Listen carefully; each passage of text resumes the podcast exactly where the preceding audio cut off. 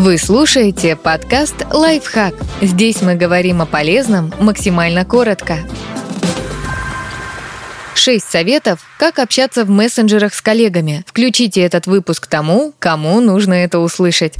Представиться при первом контакте. Если это ваш первый контакт, нужно представиться и написать, по какому вы вопросу. По вашему имени в мессенджере может быть не очевидно, как вас зовут, а переспросить собеседнику неловко. Если вы начали общение с человеком в одном канале, например, по телефону, а продолжаете в другом, например, в мессенджере, в начале общения нужно напомнить, кто вы и по какому вопросу. В идеале в рабочем мессенджере нужно выставить такое имя, чтобы по нему сразу было понятно, кто вы – Ольга, Иван или Мария а не Хельга, Айон или Мэри Лав придерживаться темы. В групповых чатах пишите на ту тему, которая зафиксирована в названии чата. Если вам нужно обсудить другую тему с этими же людьми, создайте новый чат. Не обсуждайте новую тему в старом чате. Это нужно, чтобы потом среди чатов можно было найти вашу беседу. Когда в одном чате параллельно обсуждают много тем, это ад.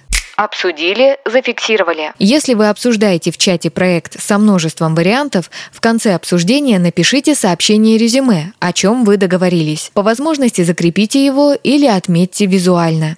Нужен ответ, обратитесь. В групповом чате исходите из того, что его никто не читает. Если вам нужна реакция конкретного человека, обратитесь к нему по никнейму, чтобы появилось уведомление. Отвечать на сообщение лучше через функцию «Ответ», а не просто пуляя следом свое сообщение. Представьте, что человек, которому вы отвечаете, переключился на другой чат, и когда он вернется, ваш ответ уже потеряется.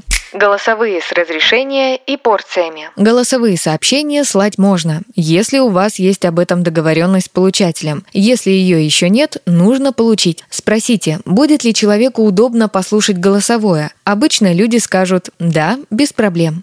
Ничего хорошего не пишется после 9 вечера. По возможности не ведите рабочие дискуссии в чатах по ночам, на выходных и в праздники. Ночь для сна, праздники для отдыха. Ночью у людей плохо работает голова, а на выходных люди хотят отдохнуть.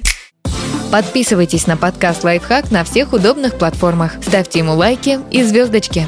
Оставляйте комментарии. Услышимся!